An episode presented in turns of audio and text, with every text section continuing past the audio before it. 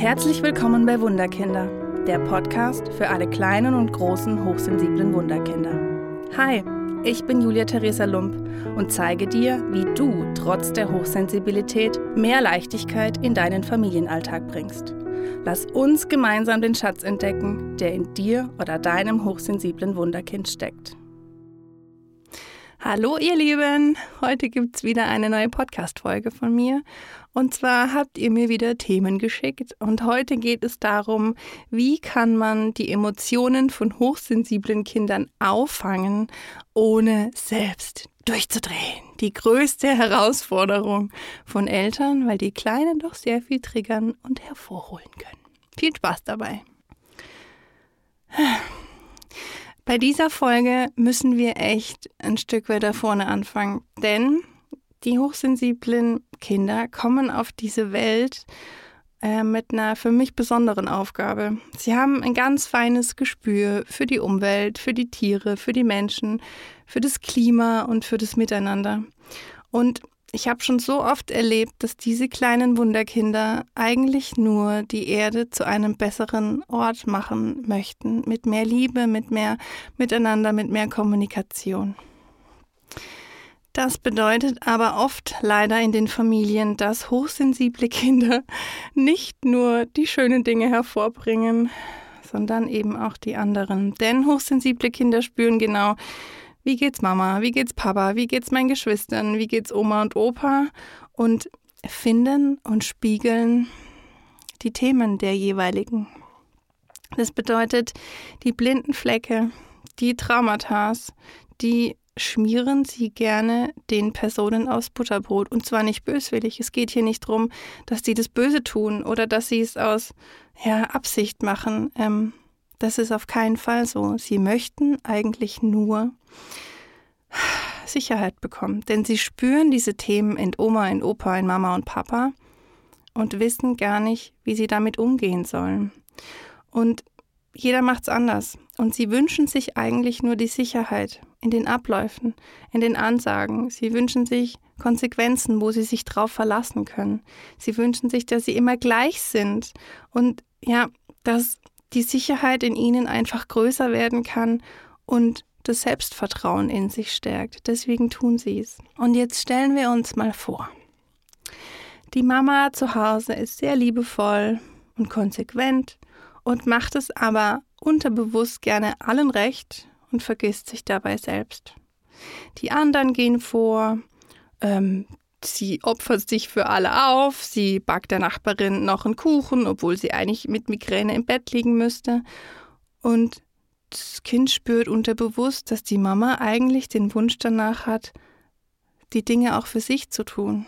Sie wünscht sich auch Menschen, die das für sie tun, aber da kommt irgendwie keiner. Und das Kind spürt diese, dieses innerliche Leiden. Und dieses innerliche Verzweifeltsein, worüber die Mama aber nie sprechen würde. Aber das hochsensible Kind spürt's. Und ja, weil die Mama still und leise und heimlich auch leidet, ist es für das hochsensible Kind schwierig, weil es ist präsent im Alltag, im Miteinander und es kann gar nicht greifen, warum die Mama was tut, aber eigentlich was anderes spürt. Und wenn wir den Papa jetzt noch dazu nehmen, der dagegen sorgt sehr gut für sich, der macht vieles alleine, der macht vieles mit Freunden, der kann genau sagen, was er will und was er nicht will. Er dagegen ist bei der Erziehung unkonsequent und ist dann eher lieber der Lieblingspapa. Und hier denkt das Kind, pff, die Mama wünscht sich's, der Papa macht's einfach, aber der Papa geht nicht auf Mamas Bedürfnis ein. Was ist denn das? Und auch hier, keine Sicherheit, weil die Wünsche der anderen theoretisch nicht befriedigt werden. Und dann kommen vielleicht noch Oma und Opa ins Spiel. Die erziehen eigentlich sehr streng, die sind eigentlich sehr konsequent, ähm, weil sie ja sagen, zu Hause macht es ja sonst keiner von euch, von daher machen wir es. Wenn die Oma dann aber alleine ist mit dem Kind, darf es dann doch alles, bekommt viel Süßes und darf Fernseh gucken von morgens bis abends. Wenn wir uns jetzt an das Bedürfnis nach Klarheit, Wiederholung, Sicherheit, die klaren Abläufe und die Ansagen erinnern, müssen wir feststellen, dass da ein hochsensibles Kind nur durch Tränen rebellieren kann. Denn es gibt seinen Emotionen den freien Lauf. Es spürt, dass irgendwas nicht stimmt. Es spürt, dass die einen machen so, am nächsten Tag machen sie es so, der Ablauf ist mal so, bei der Oma ist es so. Also es ist keine Verlässlichkeit, es ist keine Sicherheit.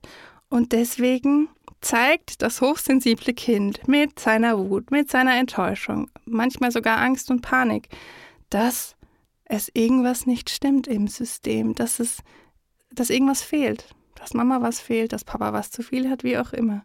Und durch sein, in Anführungsstrichen, auffälliges Verhalten, durch seine vielen Emotionen, durch seine große Wut, zeigt es eigentlich nur, dass die Sicherheit fehlt und dass das Kind sich nicht darauf verlassen kann, auf das System, auf die Familie. Es ist einfach zu unsicher und das zeigt ein hochsensibles Kind oft durch auffälliges Verhalten. Für euch zur Erklärung. Und dann passiert genau das, dass Erwachsene mit den Emotionen des hochsensiblen Kindes zusammenprasseln. Und die sie dann natürlich auch nicht verstehen. Ja, warum reagiert denn das Kind jetzt so? Es ist doch alles wunderbar. Äh, es kriegt doch alles, ist doch alles da. Warum reagiert dieses kleine Wunderkind jetzt genauso und warum bringt es mich eigentlich zur Weißglut? Die Eltern verstehen nicht, wieso die Gefühle so groß und vehement sind. Und dann kommen oft die eigenen Gefühle der Eltern dazu, die eigenen verletzten inneren Anteile, das eigene verletzte innere Kind, zum Beispiel bei der Mama, die sich nicht gesehen fühlt. Und dann fühlt sich die Mama auch vom Kind nicht gesehen. Und dann ist natürlich die Emotion da. Die Emotion des Kindes, weil es keine Sicherheit hat, die Emotion der Mama, weil sie nicht gesehen wird. Und unterbewusst hat es alles einen Sinn. Aber wenn man da drin steckt, und den Sinn und den Grund nicht weiß, dann Feuerwerk in Tüten. Dann ist wirklich die Überforderung da und es wird ein Teufelskreis, weil man kommt nicht mehr raus. Man versteht nicht, warum ist das Kind so? Warum reagiere ich so? Und es bräuchte eigentlich nur einen Impuls und eine Erklärung von außen, warum das so ist. Man müsste nur dahin gucken. Warum tut das Kind das? Warum tue ich das? Was ist der Grund, warum meine Emotionen und die Emotionen des Kindes gerade so vehement und groß sind? Also, was tun wir jetzt? Was tun wir jetzt mit diesen Kindern, die einfach die Emotionen uns auf den Tisch packen und sagen, nee, so geht's nicht? So, liebe Eltern, liebe Pädagogen, liebe Omas, liebe Opas, liebe Tanten, liebe Onkel und liebe Freunde. Wenn ihr so ein Kind habt, was euch immer wieder zum Rand eurer Emotionen bringt, dann haltet kurz inne und fragt euch, was tief in euch getriggert wird. Was triggert dieses Kind ganz tief in euch? Welches Gefühl ist da in euch? Denn das Kind hat einen guten Grund, sich so zu verhalten. Und ihr könnt wählen, wie ihr euch verhaltet. Das Kind noch nicht. Aber ihr könnt wählen wie gehe ich jetzt mit den Emotionen um? Und wenn ihr euch immer wieder fragt, was triggert mich denn da? Was kommt denn da? Dann werdet ihr irgendwann dahinter kommen und es wird in euch ruhiger, dadurch mehr Sicherheit für das Kind und das Kind entspannt sich. Ihr seid die Erwachsenen im Ring. Ihr seid die Chefs im Ring. Ihr seid die, die das Leben schon einige Jahre hinter euch gebracht habt. Ihr habt eine Ahnung vom Leben. Deswegen ist es eure Aufgabe, als allererstes mit den eigenen Gefühlen und Emotionen besser klarzukommen und klarzukriegen, warum habe ich denn diese Gefühle. Und ich habe euch noch jetzt Notfalltipps mit eingepackt für solche Situationen. Wenn ihr in so einer Situation seid und völlig überfordert seid, weil das Kind mit seinen Emotionen um die Ecke kommt und ihr uh, ausrasten könntet, dann atmet viermal ein und aus und versucht nicht mit einzuspringen. Versucht wirklich den Kampf gegen eure äh, anzutreten und zu sagen, ich versuche mich jetzt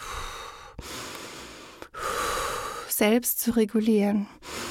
Mein Nervensystem selbst zu regulieren und viermal ein- und auszuatmen und mich versuchen zu entspannen. Und wenn es nur 10% sind, wenn es nur 3% sind, dann ist das schon ein Gewinn. Ihr geht schon nicht mehr mit der Wucht dem Kind gegenüber, wie ihr es sonst tun würdet. Ihr könnt euch gemeinsam, egal ob gemeinsam oder alleine, durchschütteln.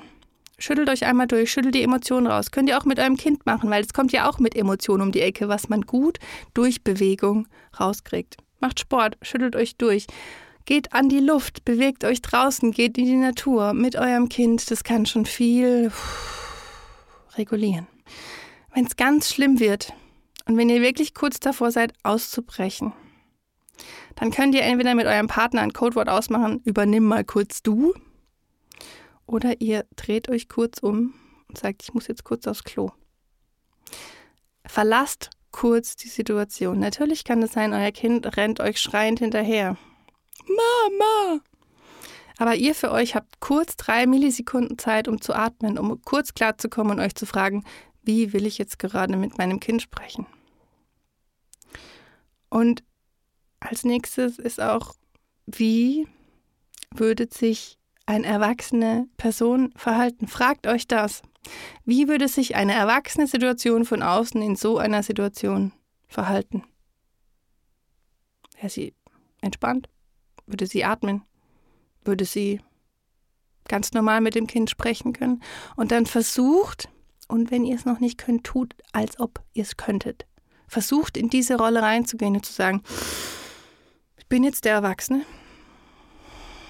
und ich kann mit der Situation umgehen, und zwar als Erwachsener. Nicht als mein inneres verletztes Kind, sondern als Erwachsener kann ich jetzt diese Situation regeln. Und dann stellt ihr immer wieder die Frage, was, was es jetzt, wenn ich noch meine Emotion mit reinbringe?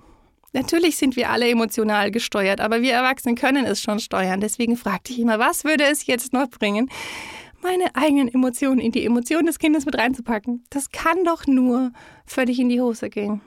Und ich möchte dir das ans Herz legen, dass du es dir einfach nur mal bewusst machst, was du da einfach mitträgst und was ihr beide da dazugeben könntet, dass es entweder völlig eskaliert oder eben ruhiger wird. Und wenn wirklich gar nichts mehr geht, dann erlaube dir, so, ich stelle mich jetzt mit beiden Füßen auf den Boden und ich lasse jetzt alle meine Emotionen raus. Ich schrei. Ich, ich stampfe mit den Füßen. Ich mecker so viel, wie es geht. Ich lasse meine Emotionen, die da in mir rumhüpfen, raus.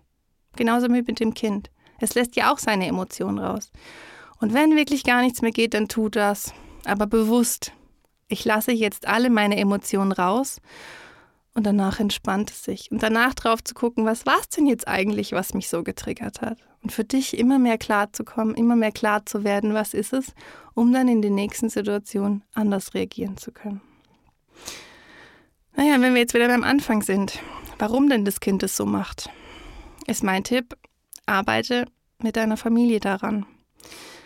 Schau immer wieder dahin, wo das Kind einfach auffällig wird oder Wut oder wie auch immer seine Emotion zeigt, schau dahin, warum das Kind das so tun könnte. Und wenn du es nicht allein schaffst, dann hol dir Hilfe. Lass von außen drauf gucken auf dein Familiensystem, denn es kann sich so schnell entspannen.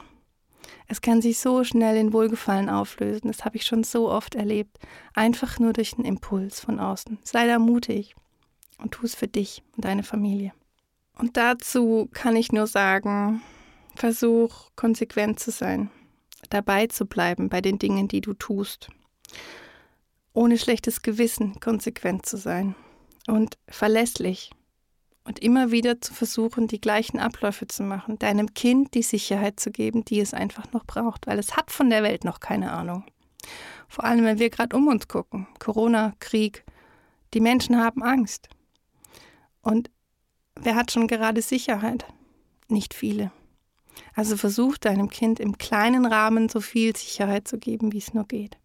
Und als allerletzter Tipp ist wirklich, spiel du mit deinem hochsensiblen Kind, spiel du aber auch mit deinem inneren Kind. Tu dir was Gutes, füll deine Akkus auf, geh raus, triff dich mit Freunden, geh eine Runde alleine spazieren, hör alleine Musik, frag irgendwie, ob ein Babysitter deine Kinder mal kurz nachschauen können. Und dann tu was, was dir gut tut, um deine Akkus aufzuladen. Denn auch das hilft der ganzen Familie und somit deinem hochsensiblen Wunderkind. Ich hoffe, diese Folge hat dich ein Stück weitergebracht. Ich freue mich sehr, dass du immer wieder einschaltest und freue mich auch, wenn du beim nächsten Mal dabei bist. Mach's gut. Hat dir der Podcast gefallen? Oder hast du Themenwünsche und Fragen zu deinem hochsensiblen Wunderkind? Dann schreibe mir gerne auf meine Homepage wunderkind-karlsruhe.de oder hinterlasse mir eine Nachricht auf Facebook und Instagram unter Wunderkind Karlsruhe. Ich freue mich sehr, dass du hier bist. Alles Liebe, deine Julia Theresa.